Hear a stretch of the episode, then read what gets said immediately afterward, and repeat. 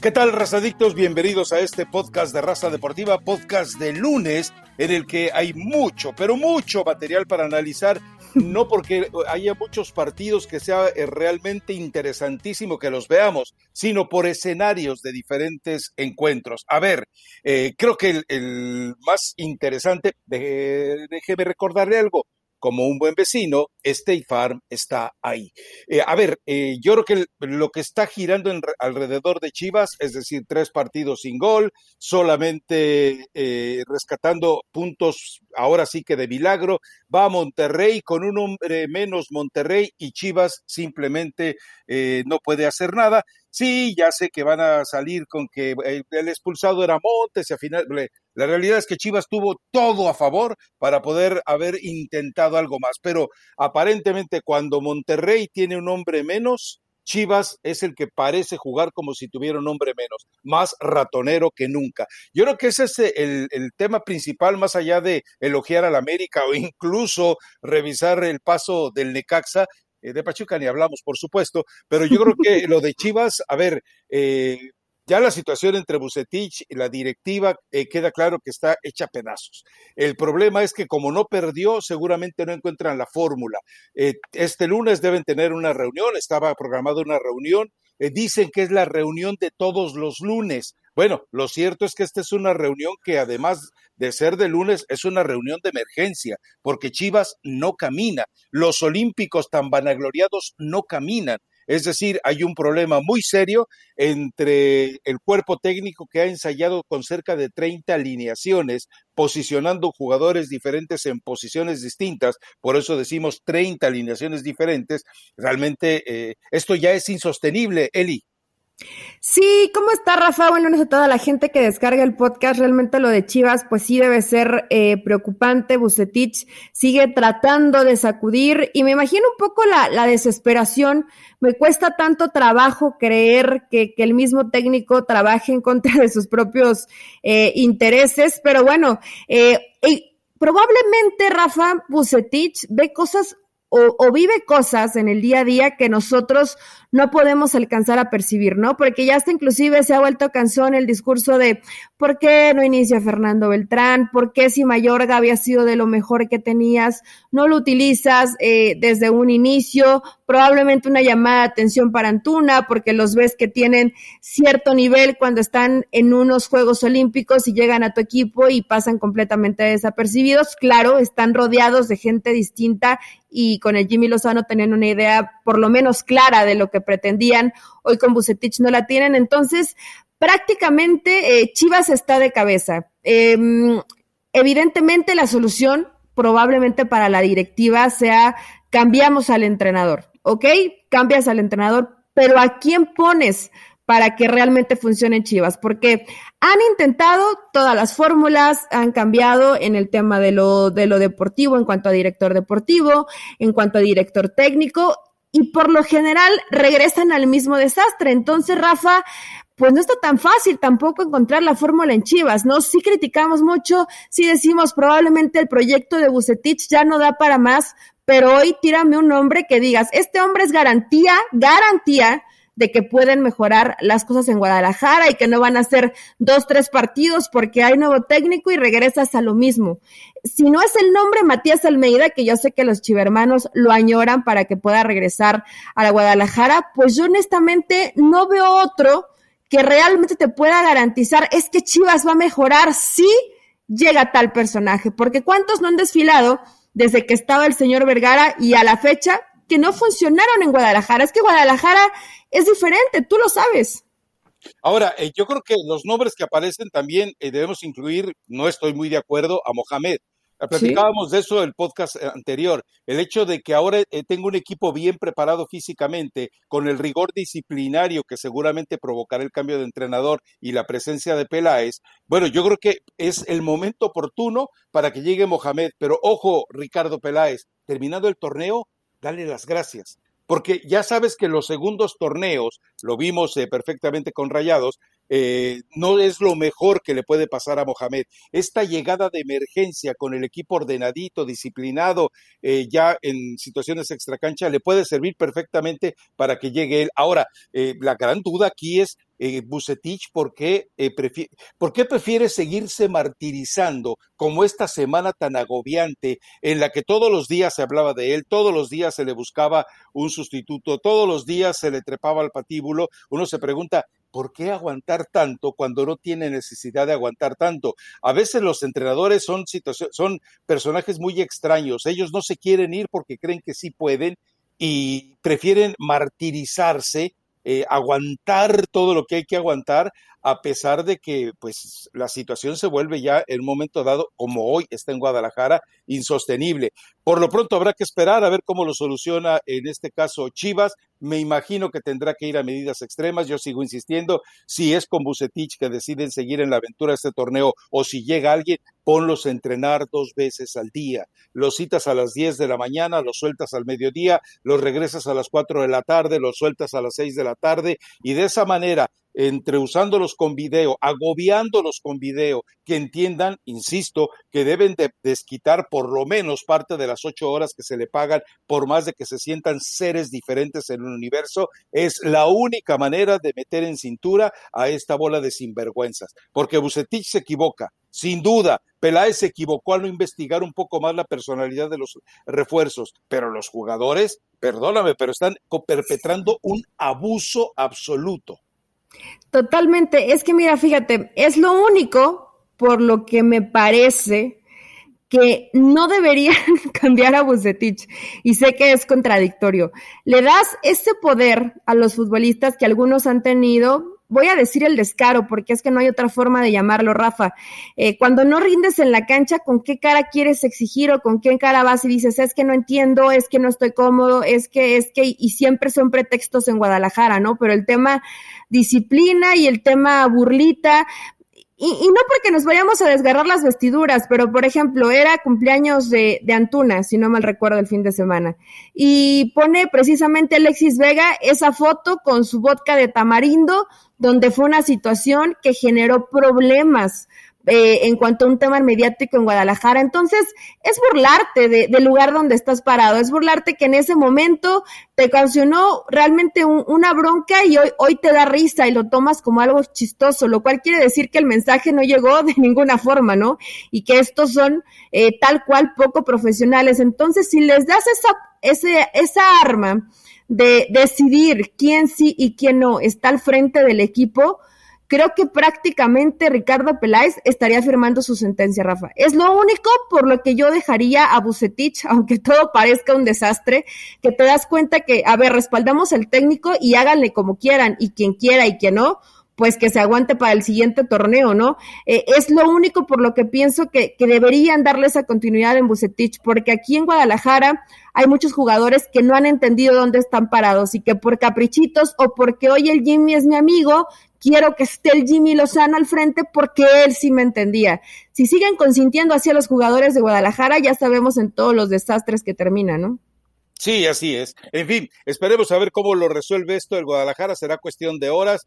Eh, tendrá que salir nuevamente Peláez escena. No han sido muy afortunados sus eh, videos ni sus presentaciones porque luego mm. termina contradiciéndose él mismo. Pero bueno, más allá del juego, hay algo en lo que todos vamos a coincidir. A todos nos gusta ganar. Por eso tienes que conocer los precios sorprendentemente bajos de seguro de auto de State Farm. Contacta a un agente llamando al 1-800 State Farm. Como un buen vecino, State Farm está ahí. A ver, eh, lo del América, eh, eh, sigue sin gustar, sigue sin agradar, sigue jugando de manera pichicata, pero sigue resolviendo los partidos, llevando al adversario al, al, extremo, a la crisis eh, de sacar el resultado al minuto 91-92 con un penalti, que bueno, no había mucha manera de discutirlo. Y por el otro lado, bueno, una expulsión que también es el punto de partida de que además tenga que cargar con el segundo gol, que para desgracia eh, de muchos es anotado precisamente por Renato Ibarra. Entonces, con todo este escenario, eh, y con el indiecito enfermito, seguramente ahí en su, en su tipi o las tiendas, aquellas antiguas, obviamente, en las cuales se albergaban algunos de, algunas de las tribus, bueno, pues seguramente ahí en su tipi debe estar eh, tratando de curarse de lo que reportan que es una inflamación en el oído y vómitos. Esperemos que no tenga ganas de tejer, ya que está agregado ese eh, problema de los vómitos. Pero el América está ahí ganando, sumando, con, manteniéndose de líder que aburre, sí, aburre a todo mundo, pero eh, es más, creo que ese es el secreto, aburre tanto al rival que el rival termina por cansarse e irse del juego. ¿Sabes qué, Rafa? Sí sentí un poquito feo por Siboldi, porque estaban haciendo un muy, no, no, no una apuesta ofensiva, pero un muy buen trabajo defensivo. Eh, no, te hacían la marca escalonada, el 2 a 1. A ver, no le permitían al América tratar de generar algo, que de por sí nunca es un equipo que, que siempre tenga una propuesta ofensiva, ¿no? Pero de pronto habías hecho 89 eh, minutos bien y se viene el desastre para, para Cholos, eh, perdón por la risa, un poco de sarcasmo, pero es que sí eh, me resulta triste para un entrenador que planeas, me imagino, el, partido de esta forma y se te desbarata en los últimos minutos, ¿no? Te cambia la cara que entre un jugador como, como Renato Ibarra, es cierto, te da una profundidad distinta. Roger Martínez pegado a la banda no te hace absolutamente nada, además de que, de que lo marcaron bastante bien. De pronto, eh, también Córdoba, a los últimos minutos medio apareció, ¿no? Y agregándose ahí, pisando el área, pero tampoco fue el mejor partido. Aquí no creo que podríamos poner como el jugador que, que mejor jugó en este partido, honestamente, y Richard Sánchez sí, que no me gustó de Rafa, yo creo que ha sido el, el peorcito partido que, que, que, le he visto al América, me refiero en cuanto a generación, no se, no se generó mucho fútbol y bueno, se termina abriendo el marcador. Lo único lamentable y, y que sí quiero resaltar, es de pronto las portadas futboleras que ojalá y, y se dieran cuenta el, el, mensaje negativo que mandan. Golpe de autoridad y ponen en la portada Renato Ibarra, ¿no? Eh, creo que no es chistoso y no es broma y no es para, para burlarse o para mandar ese tipo de mensaje después de la situación que pasó. Ya no quiero jugarle al juez, ni, ni, ni hacerme la ofendida, ni juzgar, ya él lo perdonó quien lo tenía que perdonar, que juegue fútbol, pero no tenemos que burlarnos de estas cosas. De pronto me llamó la atención que ayer la gente le aplaudiera cuando entra a la cancha.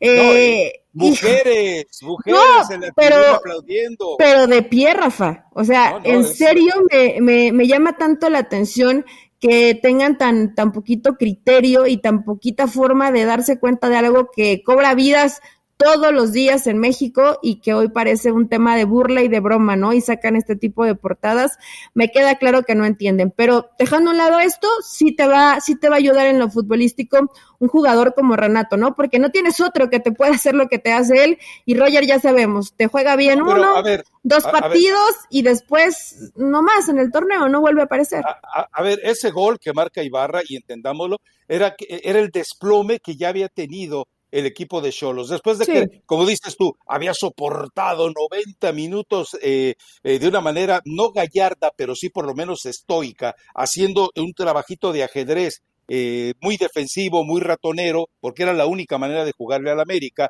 y de esta manera te meten el gol con un penalti y con una torpeza, además de un chamaco de 21 años. Bueno, entonces el equipo se desplomó, la forma en la que ya no fueron sobre Renato Ibarra, nos demuestra que el equipo estaba eh, totalmente eh, desfallecido y que no tenía ya definitivamente el espíritu con el que lo habíamos visto los minutos previos, ¿no? En fin, pero bueno, el América es el líder del torneo. A ver, tenemos que ir con el de Tigres, porque esa victoria sobre Mazatlán, yo creo que tiene mucho de promesa, pero también mucho de precaución, es decir, el marcador tan holgado eh, te hace creer que estos Tigres ya están. No, estos Tigres todavía necesitan de mucho trabajo y necesitan de un buen defensa central. Eh, pero, eh, pero vamos, la victoria le da a Miguel Herrera, obviamente, una tranquilidad pues que necesitaba, porque además se coloca en, en, zona de privilegio para ir directo a la liguilla, falta mucho por recorrer todavía, pero bueno, ya está ahí Tigres. Y lo que también debemos entender es que las, las, la apuesta de Miguel Herrera eh, ya empezó a modificarse un poquito respecto a lo que prometió, pero también hay algo muy certero en lo que había dicho. Este equipo va a hacer goles, porque tiene jugadores para hacer gol. Eh, Florian lo vimos hacer cosas que le dieron muchas concesiones, la verdad. Es decir, si empieza a tragarse a su marcador y no, eres, no eres tan inteligente como para colocar un jugador de respaldo en los relevos, pues es que de plano hay alguien tontito en la banca, ¿no? Pasión, determinación y constancia es lo que te hace campeón y mantiene tu actitud de ride or die baby. eBay Motors tiene lo que necesitas para darle mantenimiento a tu vehículo y para llegar hasta el rendimiento máximo desde sobrealimentadores, sistemas de sonido, tubos de escape, luces LED y más. Si buscas velocidad, potencia o estilo, lo encontrarás todo en eBay Motors. Con más de 122 millones de piezas, siempre encontrarás justo lo que buscas. Y con Guaranteed Fit de eBay, tienes la garantía de que tu pieza quede perfectamente a la primera o se te devuelve tu dinero. Porque con eBay Motors, quemas llantas y no tu dinero con las piezas que buscas, a los precios que quieres. Tu auto se convertirá en el MVP que te dará el triunfo. eBay Motors. ebaymotors.com. Solo para artículos elegibles se aplican restricciones. pues sí, eh, me, gusta que de pronto Miguel Herrera trata, ¿no? De, cambiarle un poquito la cara, de modificar. Ya después se dio cuenta que, que realmente Mazatlán, pues solo te jugaba con, con un Beso en punta y regresa a su línea de cuatro. Eh, no está mal, Rafa, creo que de a poco se va viendo eh, mejor a Tigres. Es difícil medirlo. Yo sé que al principio hablé, hablé muy bien de Mazatlán. Claro, el partido se fue condicionando en estas situaciones extrañas que yo no sé si persiguen o provocan al cuerpo o, los, o las provocan el cuerpo técnico de, de Miguel Herrera, ¿no? Por el tema de los problemas musculares y, y, las lesiones que ya son recurrentes, que le pasó con el América y que le vuelve a, a pasar con Tigres. Eh, porque volteabas a la banca y todos con estos problemas musculares, pues sí te llama la atención, ¿no? Algo no se está haciendo bien en la preparación física. Eh, te condiciona evidentemente el partido, que se quedara con un hombre menos tan temprano, absurdo completamente esa, esa falta por parte de Ríos, y evidentemente esto lo supo aprovechar bastante bien Tigres, veo a un equipo con ciertos jugadores ya un poquito más metidos y disciplinados. Lo de Carlos Salcedo, como siempre, es esa dinamita que te hace 10 eh, buenas y una mala que te puede poner en, en peligro y, y, cambiar el resultado. Pero en términos generales, Rafa, eso que decías, no esas posiciones tan, posesiones tan largas de pelotas, sino ya un equipo mucho más dinámico, creo que sí se empieza a ver claro, sin, sin, sin olvidar que el rival no te puso mucha resistencia, pero sí ya se piensa ver la mano de Miguel Herrera, ¿no? Entonces termina siendo positivo. Ahora hay que ver a cuánto recupera de esos problemas musculares y que seguramente puede parecer un poco chistoso cuando lo veías en la banca y ves cualquier cantidad de memes con tantos jugadores lesionados, pero para Miguel sí debe ser preocupante, ¿no? Y tiene que hablar con su preparador físico. Gibran, ¿cómo, cómo se apellida? No eh, recuerdo el apellido. Giver, Giver algo más. Sí.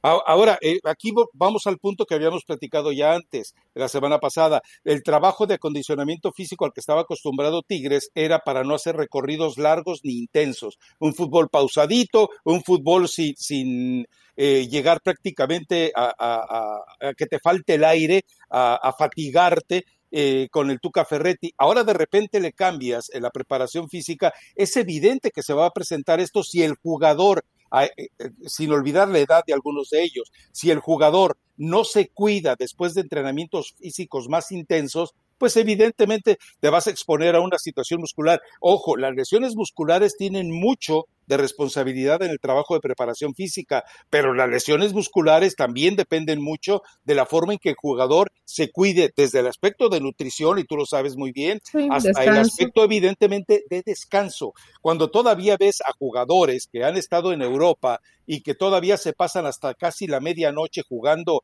eh, cualquier tipo de videojuego eh, y que además tienen sus canales de Twitch y se dedican a eso, es cuando tú te preguntas, eh, ¿de veras entiendes que tienes que que dormir más de 12 horas para que tu organismo se recupere. No, por eso insisto, eh, eh, esa sesión de doble entrenamiento en algunos de los equipos eh, er, era, la mejor forma de que los dejas tan cansados que cuando llegan a su casa solo quieren dormir. Eso es lo que deben hacer los entrenadores. Saludos a James. Es Giver Becerra. Rafa. es el preparador físico. Y no lo va, no lo va a correr Miguel Herrera, ¿eh? No, no, no. Porque además dijeron que, eh, me acuerdo cuando estaba mencionándose lo de la llegada de Miguel Herrera, eh, que, que, Culebro le había dicho no lleves a Giver Becerra porque te provoca lesiones. Era una mentira. O sea, eh, Miguel Herrera lo sigue defendiendo. y lo que pasa es que él tampoco va a dar todos los argumentos porque también tiene que proteger hasta donde pueda el interior del equipo. ¿Algún otro partido? Cruz Azul sigue demostrando que está haciendo su pretemporada, que no lleva prisa, que va a dar descansos, que va a cerrar el torneo eh, como se le pegue la gana después de que pueda administrar las fechas FIFA que se le vienen encima y entonces, por eso, a ver, quien no quiere entender lo de Juan Reynoso y diga que se está desinflando el Cruz Azul, quien no quiere entender lo que está haciendo Juan Reynoso y hable de, campeonitis, la verdad es que yo creo que está viendo, viendo por primera vez al fútbol mexicano. ¿eh? No, no vio, no vio el torneo anterior a Cruz Azul, quien diga eso, ¿no? Porque fue eh, bastante similar, donde precisamente Reynoso pues fue simplemente administrando esfuerzo, esfuerzo, Rafa, porque este Cruz Azul ya sabe lo que juega. A ver, no le tienes que mover nada, no tienes que inventar. Estas modificaciones también las hizo el torneo anterior, entonces es completamente eh, normal porque además sí hay bastantes jugadores lesionados por, por la carga de trabajo que hubo a, a medio año, ¿no? En este verano pero van a ir de a poco recuperando jugadores y creo que si hay alguien que sabe hacer perfectamente esa, esa palabrita de rotaciones bien, ese es Juan Reynoso. Pero no, no hay muchos más partidos que, que rescatar, Rafa. Me gustó el, el, León contra Santos, creo que estuvo por lo menos eh, entretenido. La realidad es que los partidos del sábado fueron una lágrima. Y lo del Piti Altamirano, ¿no? Que ya sea oficial, que deja el banquillo de gallos. Él simplemente quiso decir que, que muchas gracias, que iba a defender el equipo hasta inclusive de, él mismo, no entendí mucho lo que, lo que quiso decir, si ya no le funcionaban las cosas o si ya no se sentía capaz como para que pudiera mejorar. También lo cierto es que no tenía con qué, ¿no? Eh, de pronto lo, lo crucificas y, lo mandas al matadero. Y hoy a quién vas a poner que agarre esa, esa papa caliente, porque es que no tienes con qué competir, Rafa. Mejor que lo que, los, que lo que tenía el Piti, ¿qué? ¿O quién? ¿Quién realmente puede cambiar a estos gallos? Eh, se ha vuelto como, como siempre los, equipos de, de, multipropiedad o que van quedando en el abandono, ¿no? El desperdicio o el basurero de los jugadores que no quieres. Suena fuerte, pero, pero es la verdad. Y no porque los jugadores sean basura, sino porque no terminas haciendo un equipo realmente competitivo y simplemente armas de, de futbolistas que nadie quiere en otros clubes. Sí, tú no debes expresarte así porque tú ya eres directora técnica y te va a crear un problemita en el vestidor. Pero bueno, a ver, eh, lo, que, lo que yo creo también es que no podemos olvidar algo. Este equipo pertenece a dos promotores. Todavía tiene injerencia Bragarnik y todavía tiene injerencia Greg Taylor.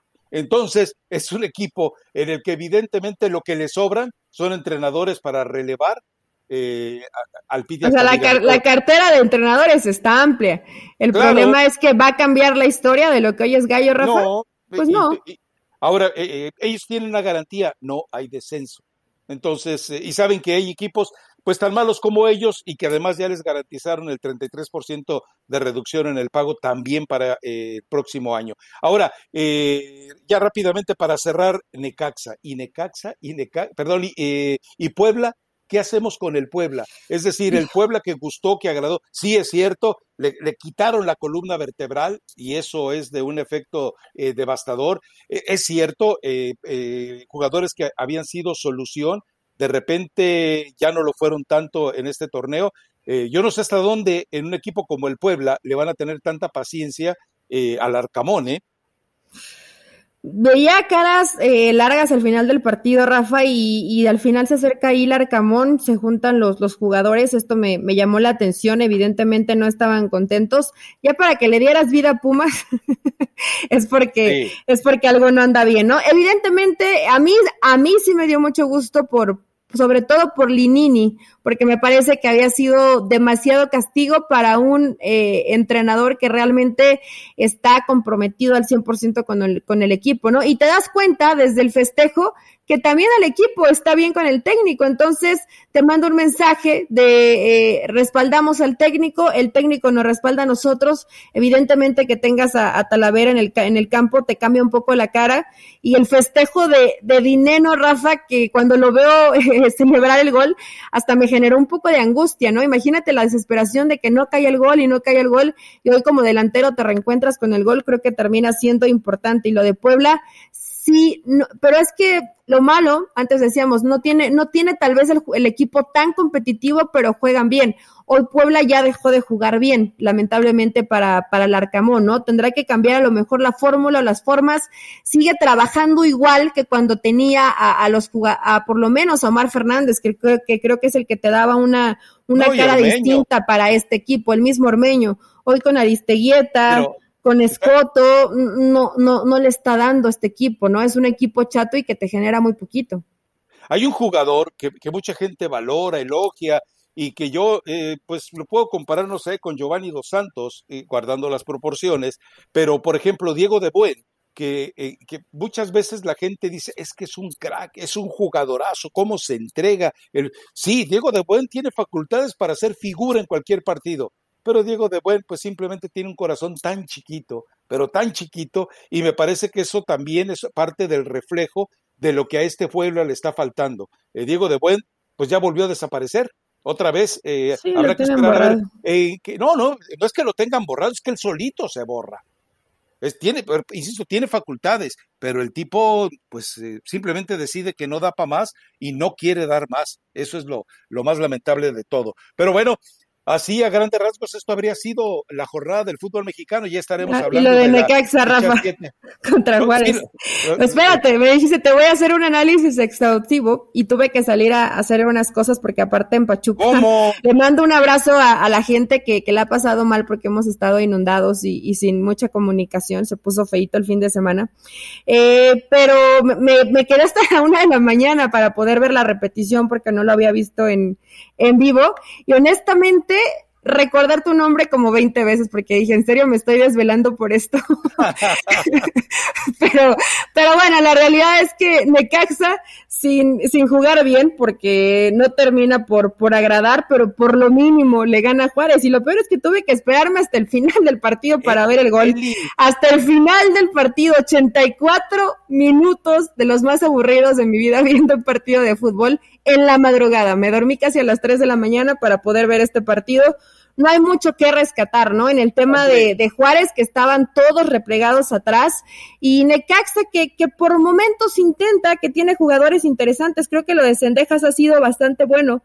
E, es el jugador que, que se asocia bien con, con, los de arriba, que son Quiroga y, Aguirre, y el tema de Sepúlveda, que también me gusta y, y que no es de hoy, ¿no? Ya viene trabajando bien con este Necaxa ya desde hace rato. De ahí en fuera, Rafa, no más que rescatar de este partido Necaxa contra Juárez.